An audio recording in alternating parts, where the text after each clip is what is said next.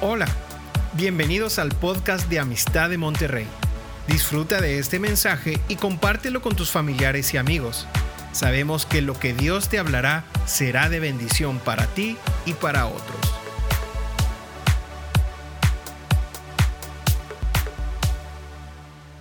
Quiero comenzar haciéndote una pregunta. ¿Te gusta esperar? No, no, seas falso, o sea, ¿verdad que no nos gusta esperar? O sea, a mí no me gusta esperar. ¿Sale? Y de hecho tenemos un pensamiento en la sociedad en general que el que espera es, o sea, loser, ¿no? O sea, es, es, un, o sea, por ejemplo, si vas a un parque de diversiones, y está la atracción nueva y está la filota así grandota, ¿no? Pero tú, pasaste, tú pagaste porque tienes dinero, pues pagaste el Fast Pass, ¿no? El, el, Super Fast Pass, ¿no? Y entonces ves esa fila, tienen como cuatro horas ahí esperando y tú llegas hasta adelante, ¿no? Y entras luego, luego al juego y nada más te volteas con los demás y les haces así como que losers, ¿no? O por ejemplo, quieres ir entonces, si tienes dinero, no esperas. Si tienes contactos, no tienes que ir a un evento, un concierto y de repente ahí está la gente dos días antes haciendo fila para agarrar lugar, pero tú llegas 30 segundos antes porque conoces pues como que al manager y entonces llegas ahí 30 segundos antes, te sientan hasta adelante y tú nada más te volteas a todo el auditorio y les dices, pues yo soy alguien, tengo mis contactos. O, de repente, este, por ejemplo, en una ocasión estábamos de visita en París y estábamos, queríamos ir al Museo del Louvre. ¿No? Y sabíamos que eran unas colas tremendas, no vendían los boletos anticipadamente, pero mi hijo encontró que había una taquilla por la parte de atrás. No era ilegal, ¿eh? era legal. ¿Sale? Y entonces llegamos ahí, no había nadie en esa taquilla, nos bajan en un elevador, llegamos ahí al lobby del museo este, del Louvre, eran todo de vidrio, veías las colotas así de todos los extranjeros, ¿no? Pero como nosotros somos más inteligentes, nada más les hacemos así, ¿no? A todos los que están haciendo. Entonces, fíjate, si eres alguien, la sociedad te dice, no esperas. Si tienes dinero, la sociedad te dice, no esperas. Si eres inteligente, la sociedad te dice, no esperas. Pero ¿sabes qué? Dios nos dice, quiero que esperen. Salmos 37, 7. Quédate quieto en la presencia del Señor y espera con paciencia a que Él actúa. Entonces el mundo nos dice, si esperas eres un don nadie, ¿sí? O eres pobre o eres tonto, pero Dios dice, yo voy a usar la espera en la vida de cada uno de ustedes. Y la realidad es que la vida viene junto con pegado con espera, ¿verdad? Y no nos gusta esperar, no sabemos esperar o no tenemos una perspectiva de esperar en el Señor. Y muchas veces estamos esperando el todavía no que se siente como un nunca será. Y eso es algo difícil, ¿no? Una de las esperas que a mí más me cuesta es cuando te apresuras para esperar. O sea, haces una reservación en un restaurante y entonces ya es la hora de la reservación y corres y de alguna manera sacas al esposo todavía con el pelo mojado para llegar a tiempo. Llegas a, tiempo ahí a tu reservación y de repente ahí la que está encargada te dice, espéreme un momento. Y te hacen esperar. Y eso a mí me hierve la sangre, ¿no? Y yo quiero entrar y a ver, yo quiero entrar con el gerente y quiero platicar con el gerente. Entonces entro al restaurante y voy entrando y de repente, hola pastor, ¿cómo está? Y hola pastor, ¿cómo está? Y, hola, y entonces ya me sale la bondad y la paciencia y ya pues no digo nada, ¿no? La espera, la vida tiene espera. Y, y Dios usa esa espera, en ocasiones provoca esa espera porque Él tiene un propósito. Y es lo que vamos a ver el día de hoy. Déjame comenzar hablándote de la espera de Abraham. Abraham es uno de los grandes personajes en el Antiguo Testamento. De hecho, de Abraham es donde sale el pueblo de Israel. ¿Sí? Abraham, viene Isaac, luego Jacob, Jacob le, cambia el nombre de Dios a Israel, vienen las doce tribus, todo Israel, y luego nace nuestro Señor Jesucristo, de la tribu de Judá, y de ahí viene la bendición a todas las familias de la tierra. Entonces, Abraham, vamos a estudiar un poquito la espera de Abraham, porque Abraham tenía 75 años, casada con su esposa Sara, y, o sea, no 75 años de casado, 75 años de edad, y no tenía hijos. Y Dios le dice, yo voy a hacer de ti una gran nación. Y como que Abraham diciendo, pues ¿por qué no empezamos con un hijo, no? Antes de ser una gran nación. Y Dios dice, vas a tener un hijo. Y comienza una espera, tenía 75 años Abraham cuando Dios le dijo esto. Y mira lo que dice Génesis 17, 17. Entonces Abraham, porque llegó uno, un ángel y ya le está diciendo, ya vas a tener tu hijo, entonces Abraham se inclinó el rostro hasta el suelo y se rió de pensar, ¿acaso puede un hombre tener un hijo a los 100 años y Sara ser madre a los 90? Entonces fíjate, Dios le dijo a los 75 y 25 años después todavía no llegaba el hijo. Pues esa es una espera difícil, ¿verdad? Esa es una espera grande.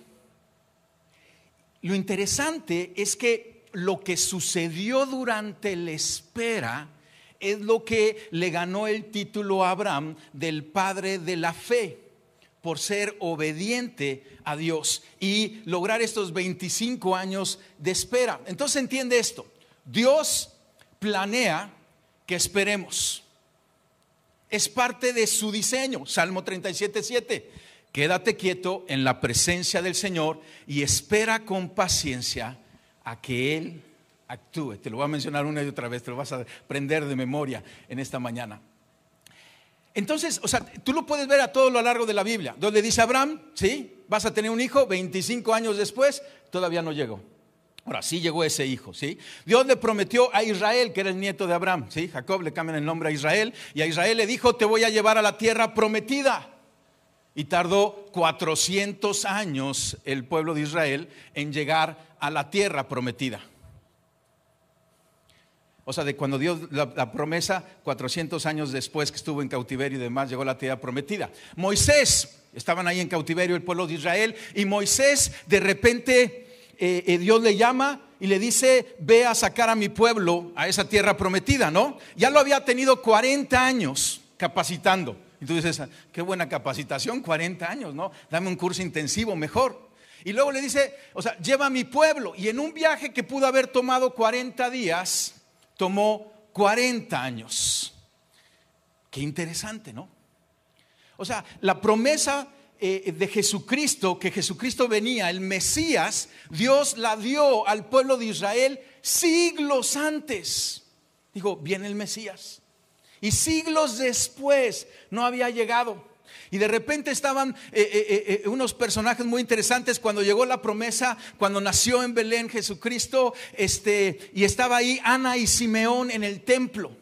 Y narra cómo Ana estaba esperando esa promesa que había sido anunciada siglos antes. Y Simeón también, Lucas 2.25. En ese tiempo había en Jerusalén un hombre llamado Simeón, era justo y devoto, y fíjate, y esperaba con anhelo que llegara el Mesías y rescatar a Israel, y el Espíritu Santo estaba sobre él.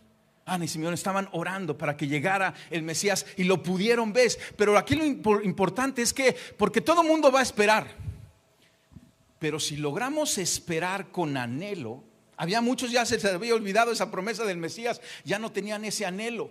Pero aquí estaba Ana y Simeón esperando. ¿Quieres ver un poquito cómo Dios le gusta que, esperemos? La Biblia, ¿sabes cómo acaba? Con espera. Así acaba en el capítulo 22 de Apocalipsis, que es donde termina la Biblia, los últimos versículos.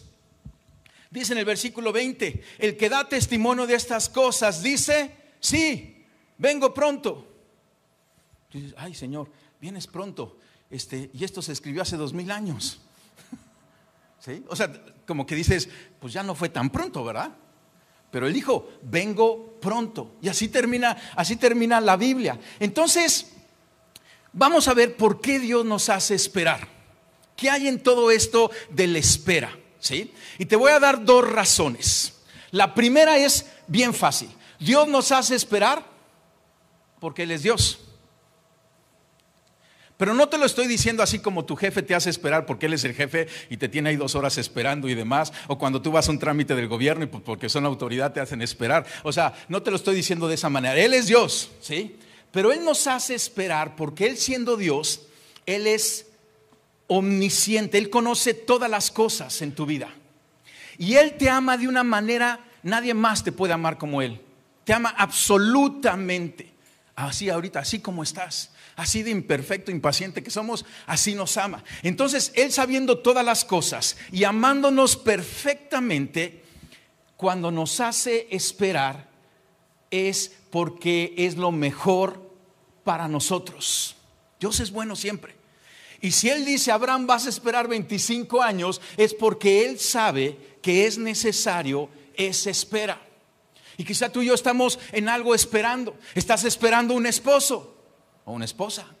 Comenzando con la novia, dicen algunos jóvenes, ¿no? Sí. Estás esperando por un eh, aumento de sueldo. Estás esperando porque tu familia llegue a Cristo. Estás esperando, o sea, eh, eh, o sea, nuevamente lo que ya tienes no lo esperas, ¿no? Y si ya estás casado, pues ya no estás esperando este, tu cónyuge, pero a lo mejor estás esperando que tu cónyuge cambie. Estás esperando que nuestro país mejore. ¿Verdad que hay cantidad de espera? Y en todo esto Dios tiene un propósito. Su decisión de hacernos esperar es porque nos ama. Porque nos ama y porque hay algo que Él está trabajando en nosotros mientras estamos esperando. Abraham se le conoce como el padre de la fe por su gran espera, su fe en las promesas de Dios. Fíjate una definición de fe. En Hebreos 11.1 dice, ahora bien, la fe es la garantía de lo que se espera, la certeza de lo que no se ve. Entonces, entiende, Tú y yo necesitamos fe en las promesas que Dios nos ha dado, que estamos esperando. Y la fe no es una fe nada más así etérea, es una fe en Dios, es una fe en aquel que lo ha prometido. Abraham decía, yo tengo fe porque Dios me lo ha prometido. Y entonces tú en, en, la espera, Dios nos hace esperar porque Él es Dios, es lo mejor para nosotros y Él quiere que tú y yo crezcamos en nuestra fe, en nuestra relación con Dios, Abraham y Dios en esa espera. O sea, se unieron, se entendieron, caminaron juntos. Y Dios te da una promesa, pero muchas veces ve que todavía no puedes manejar la promesa. Y entonces, ¿qué hace? Te mete en un periodo de espera. Y en ese periodo de espera está trabajando en ti. ¿Sí? O sea, regresando al ejemplo de Abraham. O sea, yo digo, ay Señor, si me vas a hacer esperar 25 años, pues no me digas 25 años antes. Dime 10 meses antes, ¿no? Los 9 meses del embarazo y uno, pues, bueno, para echarle ganas. Pero, o sea, 10 meses antes, pero Dios le dice, no, te va a tomar 25 años de saber y esperar y anhelar y confiar para que llegues a tener la madurez para manejar la promesa. Por eso Dios nos hace esperar está trabajando en nosotros. Lo pongo en una frase. Lo que Dios hace en nosotros mientras esperamos es tan importante como aquello por lo que estamos esperando. ¿Sí? Ahí está la frase. Léela con cuidado. Lo que Dios hace en nosotros mientras esperamos es tan importante como aquello que estamos esperando. Lo que Dios estaba haciendo en Abraham era tan importante como Isaac, el hijo de promesa. Yo sé que lo que tú estás esperando es importantísimo, pero igualmente importante es lo que Dios está trabajando en ti. Y entonces hay algo muy interesante que tú y yo vamos a empezar a entender acerca de la espera. Pablo nos dice en Romanos 5, versículo 3 y 5, del 3 al 5, y no solo en esto, sino también en nuestros sufrimientos, porque sabemos que el sufrimiento produce perseverancia. ¿Verdad que la espera es una especie de sufrimiento? por lo menos para mí. ¿Sí? Como que estás esperando y hay una especie de sufrimiento. Y Pablo dice, este sufrimiento va a producir perseverancia. La perseverancia, entereza de carácter. La entereza de carácter, esperanza. Y esta esperanza no nos defrauda, porque Dios ha derramado su amor en nuestro corazón por el Espíritu Santo que nos ha dado. Dios está produciendo en nosotros cualidades increíbles mientras esperamos. ¿sí? Esperar es el proceso de convertirnos en lo que Dios quiere que seamos. Y si la sociedad te dice que eres un perdedor si espera, Dios te dice, mis campeones esperan. Entonces ya se está poniendo bueno, dice, ah, ok, ya, ya le estoy encontrando, ya está, esto está teniendo sentido. Entonces Dios nos hace esperar, primera razón, porque Él es Dios. Segunda razón, porque sus tiempos son perfectos. Siempre, siempre, siempre los tiempos de Dios son perfectos. Caro y yo, recién casados, dijimos, vamos a tener una gran familia. Queremos tener este, por lo menos cuatro hijos. ¿Sí? Y entonces, o sea, nosotros en nuestro plan dijimos, yo, yo, yo dije mi cálculo y dije, pues está fácil, ¿no? Máximo cuatro años. Si tenemos unos gemelos, lo hacemos en tres años. Llevábamos diez años y todavía no podíamos terminar nuestra familia, nuestros hijos. Había algo que estaba sucediendo ahí. Y fueron años bien difíciles. En una ocasión llegamos con el médico y le dijo a Caro, tú tienes infertilidad irreversible. Ándale, qué bonita espera. ¿Sí? Y tenemos cuatro hijos el día de hoy. O sea, eso es lo que hace Dios. Pero en esos diez años hubo una espera interesante. Ahora, déjame hablarte de los tiempos perfectos.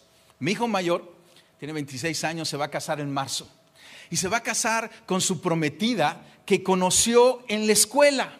Y yo pienso, si hubiera sido en mi tiempo y hubiera nacido dos, tres años antes, no hubiera conocido la que ahora es su prometida. Si hubiera nacido dos, tres años después, no lo hubiera conocido. Fue en el tiempo perfecto de Dios. Yo a los 25 años conocí a Carito, mi Carito, y me enamoré. ¿Sí? En los tiempos de Dios. Si yo de repente volteaba y decía, ay Dios, ¿qué está pasando? ¿No? Este, pero, pero en los tiempos de Dios, porque Dios me quería con Carito, si no me quería con Filomena. Y entonces los tiempos son perfectos, en el momento no lo entendemos. O sea, la fe solamente tiene sentido cuando la ves en retrospectiva.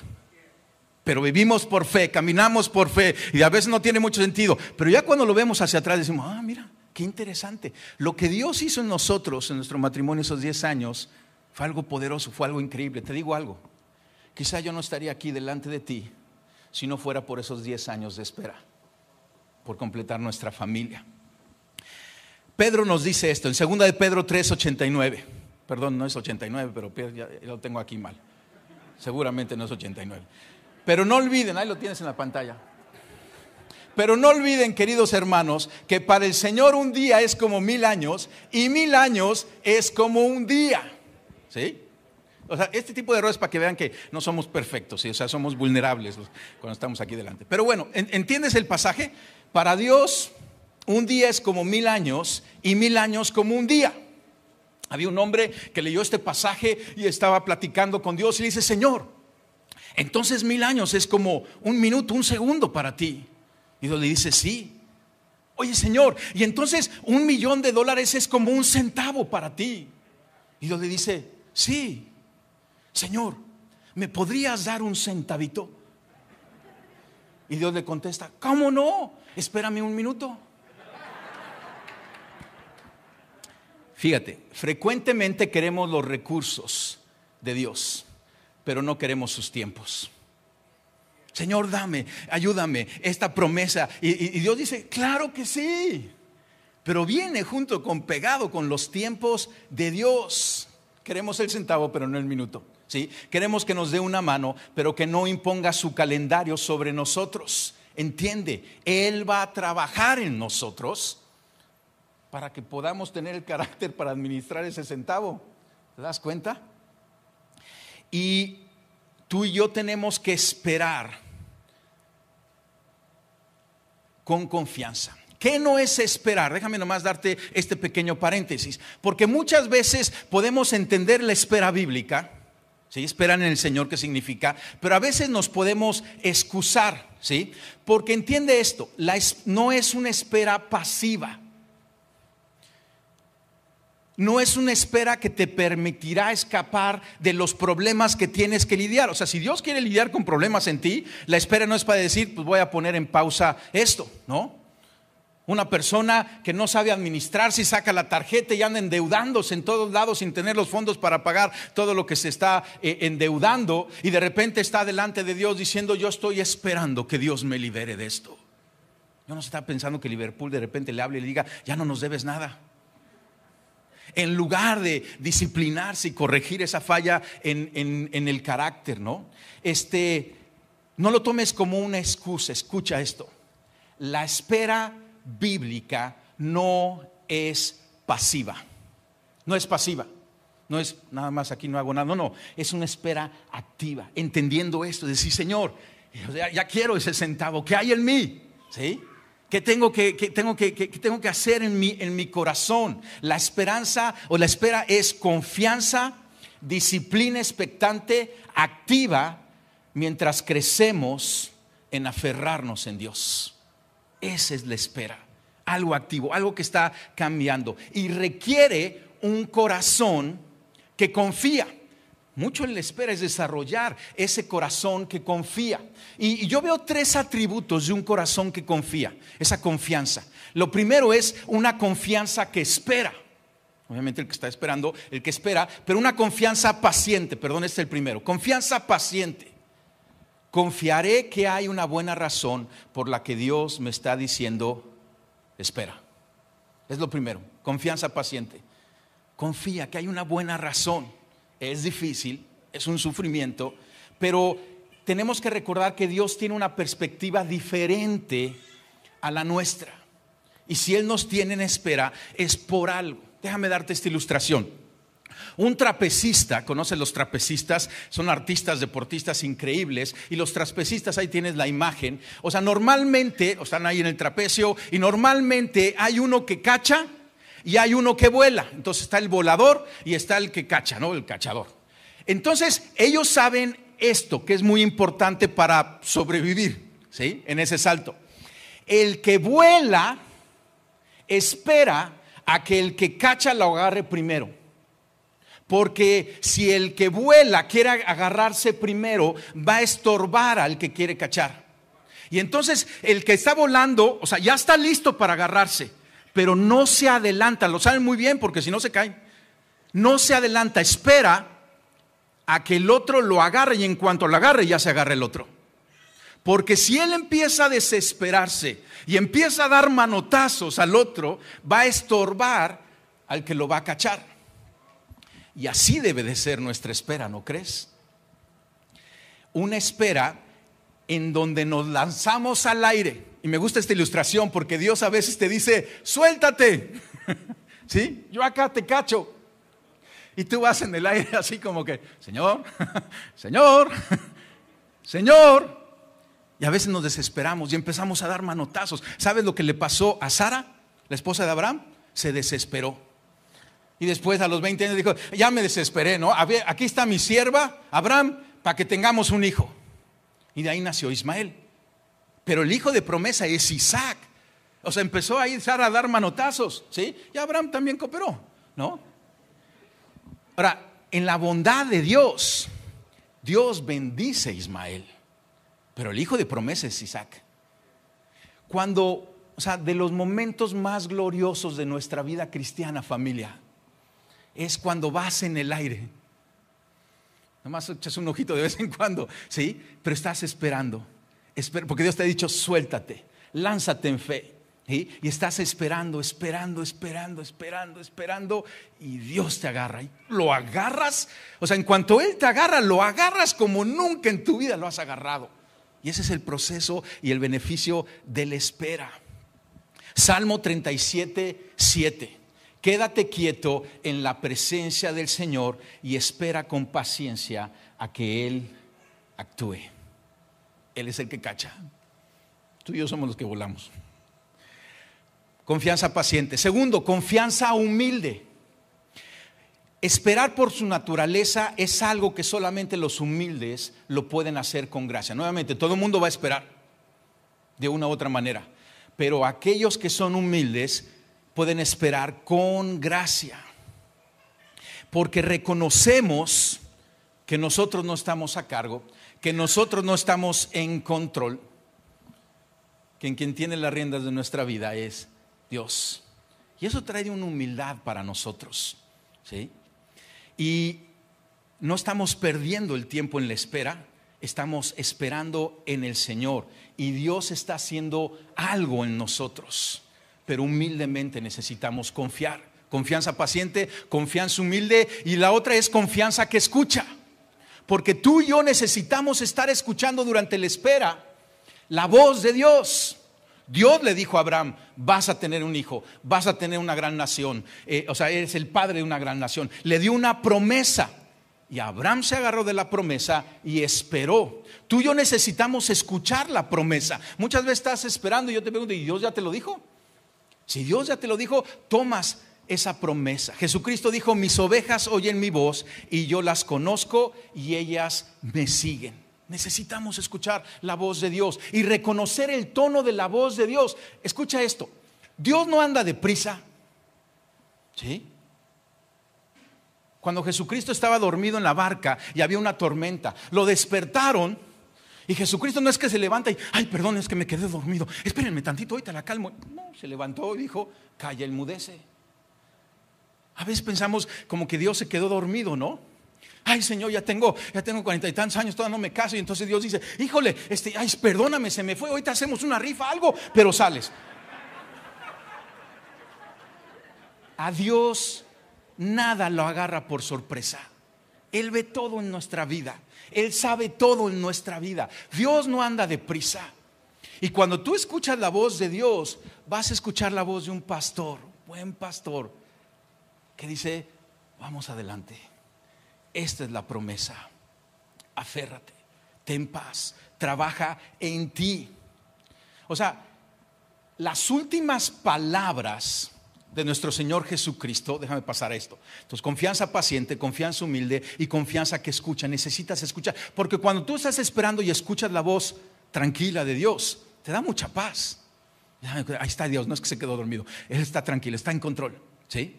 Escucha esto, o sea, las últimas palabras de nuestro Señor Jesucristo fueron, esperen, no fueron vayan.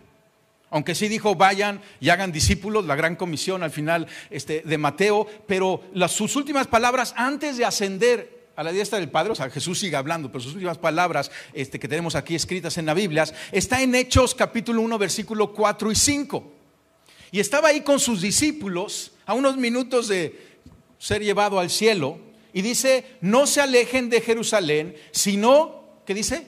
Esperen la promesa del Padre de la cual les he hablado. Juan el Bautista, eh, Juan bautizó con agua, pero dentro de pocos días ustedes serán bautizados con el Espíritu Santo. Es interesante. Lo último que le dejó a sus discípulos es, esperen. ¿Sí? Ahora, él, él, había resucitado y estuvo 40 días con sus discípulos y al día 50 llegó el Espíritu Santo. Un día glorioso para la iglesia. O sea, no les fue tan mal, fueron solamente 10 días de espera. ¿Sí? Dicen, no, no estuvo tan grave. Pero lo interesante, ¿y por qué no Jesucristo se quedó hasta el día, pues hasta el día 50, ¿no? Para la fiesta de Pentecostés. ¿Por qué no se quedó en el día 49, ¿no? Por lo menos, no, decidió irse en el día 40. Hay algo que Jesucristo quería con sus discípulos. Y aquí hay dos lecciones para nosotros durante la espera. ¿Dónde esperar? Y cómo esperar.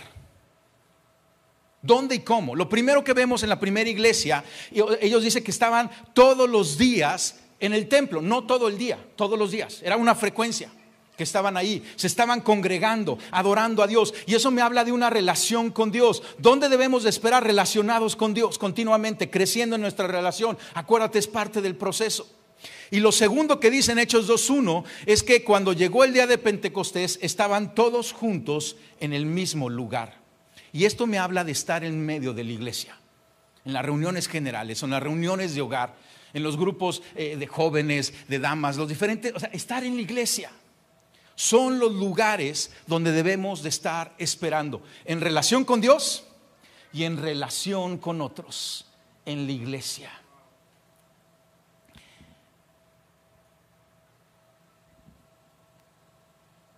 Mientras estás esperando, crece en tu relación con Dios y crece en tu relación con la iglesia? ¿Cómo está tu relación con Dios? Como tú dices, no, pues bien, ahí vamos. Pues bueno, hace un año más o menos fue la última vez que hablamos. Y no, pues todavía no inicio ninguna conversación con Dios. Necesitas acercarte a Él. ¿Cómo estás con la iglesia de Cristo? Hemos pasado tiempos difíciles. ¿Verdad que estamos pasando tiempos de espera? Y de repente decimos, ya no. Y Dios nos tiene aquí en la espera en todo esto, con un propósito y, acercarnos entre nosotros. Lo segundo es muy impactante, cómo esperaron. Y lo que vemos en el versículo 14 del capítulo 1 de Hechos dice, todos en un mismo espíritu se dedicaban a la oración junto con las mujeres y los hermanos de Jesús y su madre María. Todos juntos se dedicaban a la oración. La manera que la espera cristiana, la oración es la manera que la espera cristiana, así se ve.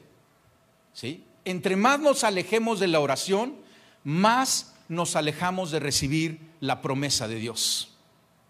¿Va de vuelta? O sea, porque de repente esto le puede dar un, toque muy intenso a tu vida de oración. Sea que hay o sea que no hay vida de oración. Porque si estás esperando, ya sabes que tenemos que orar. La oración. Elías, Dios le dijo a Elías, va a llover. ¿Y sabes qué hizo Elías? Se puso a orar. Entonces dices, pues Elías ya te dijo Dios.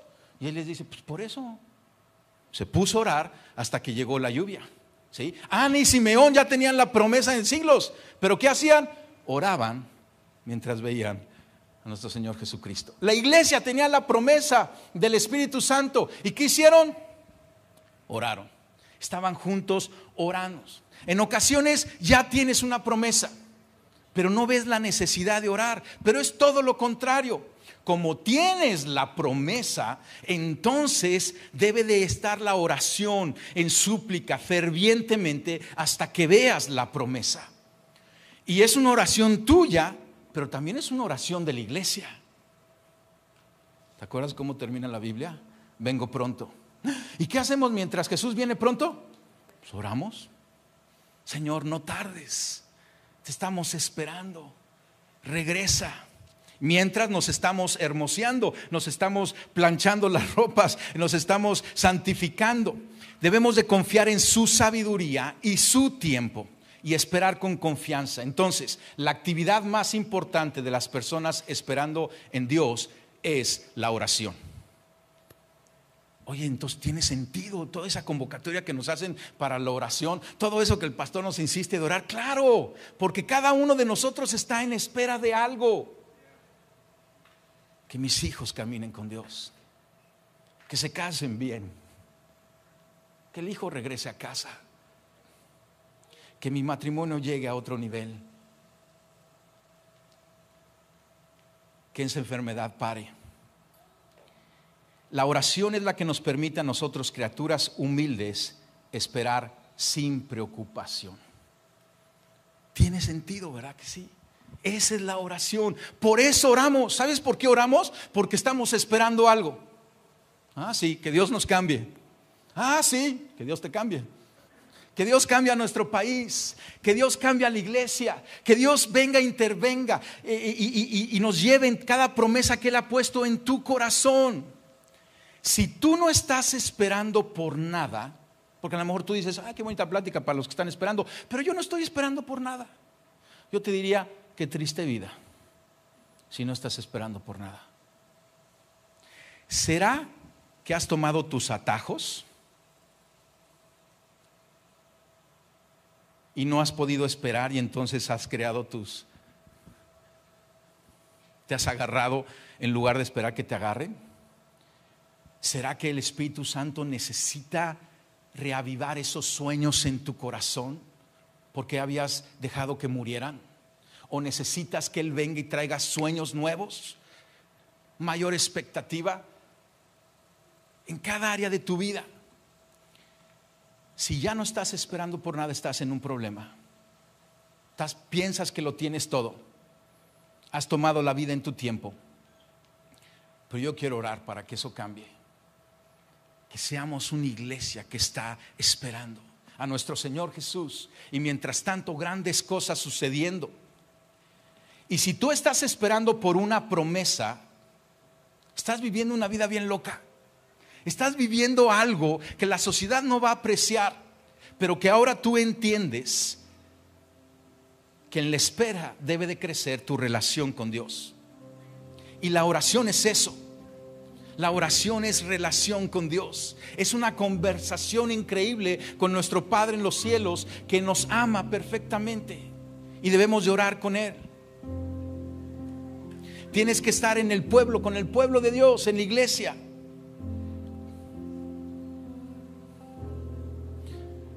Cierra tus ojos. Y pones espera delante de Dios.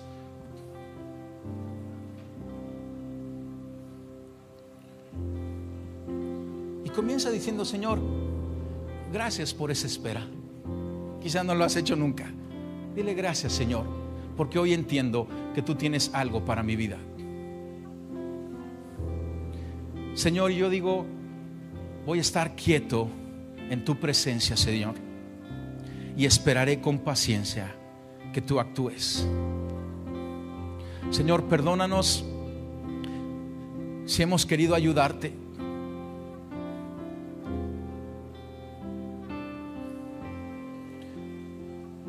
Hoy nos rendimos a tu tiempo en espera de tus recursos, en espera de tu bendición, en espera de tu promesa. Si tú reconoces que no tienes una relación personal con el Padre en los cielos, este es un buen tiempo. Y dile, Padre, yo te necesito. Yo sé que tú me amas. Quizá la misma espera te ha alejado de Dios. Pero que hoy, al entenderla, te acerque a Él.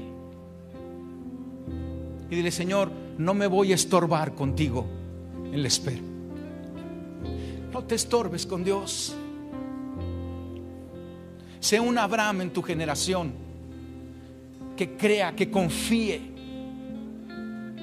que camine con Dios. Y dile, Dios, aquí estoy. Yo me acerco a ti. Te pido perdón por la, por la manera que he vivido esa espera. Jesucristo, yo creo en ti que tú eres el Hijo de Dios, la promesa del Padre, que tú has dado tu vida por mí en la cruz y yo te recibo como Rey y Señor. Y yo me someto a ti, a tus promesas para mí y a tus tiempos para mí. Señor, ayúdame a caminar cerca de la iglesia.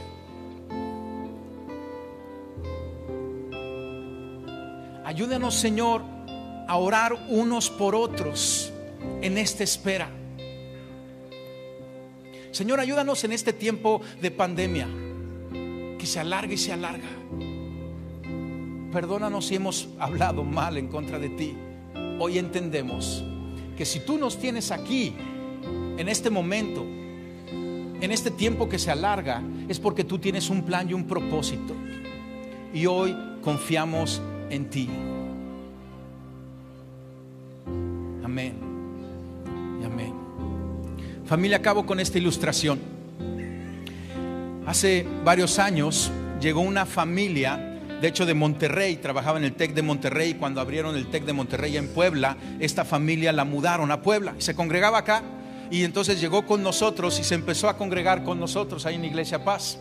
Y un lindo matrimonio que no llegaban los hijos y anhelaban hijos y oraban por hijos. Yo recuerdo algún día estuvimos orando, Caro y yo, con ellos, que llegara esa promesa de parte de Dios. Y llegó. Y se habían embarazado. Y, ellos no conocían a nadie ahí en pueblo, estaban en la iglesia apenas comenzando a ser familia. Y yo recuerdo que pues ya llegó el momento del parto y nos hablaron, ya vamos al hospital. Se adelantó un poco, entonces su familia de Monterrey no pudo llegar a tiempo para el parto. Pero entonces yo me lancé al hospital. Y estando ahí en el hospital, ¿sabes dónde estaba yo? En la sala de espera. Qué interesante, ¿verdad? Ahí donde están los partos, en la sala de espera. Y me recuerdo que estaba yo solito, muy temprano en la mañana, y estaba yo solito ahí. ¿Sabes qué estaba haciendo? Esperando y orando. O Señor, bendice a la familia Martínez, guárdanos. Y en eso de repente sale una enfermera y dice, la familia, los familiares de, de la familia Martínez. Y dice, yo, no había nadie más, yo. Y entonces fuimos ahí donde había una ventanita y estaba la cortina cerrada. Y Roberto me cuenta que él le dio en el bebé y dijo, vamos a abrir la cortina. Y Roberto dijo, no, no hay nadie. dijo, no, si hay alguien. Y abrió la cortina y entre el espejo o el vidrio, yo lo vi con una sonrisa y con una alegría. Y me presumía a su victoria. Así le puso a su hija, victoria. Y decía, aquí está mi victoria. Y yo me alegraba y derramaba lágrimas. Así que su victoria es mi victoria. O sea, porque fue una victoria de todos. Esta es la iglesia, familia. ¿Sí? Cada vez que Dios te da una victoria, tú la tienes que traer y toda la iglesia va a estar contigo alegrándose, sacando fotos, diciendo, gloria a Dios, gloria al único que es poderoso para actuar y para hacer. Esta es una sala de espera y nos vamos a alegrar con tu victoria cuando llegue en el tiempo de Dios. Que Dios te bendiga. Esperamos que este mensaje te ayude en tu vida diaria. No olvides suscribirte y seguirnos en nuestras redes sociales. Somos familia amistad.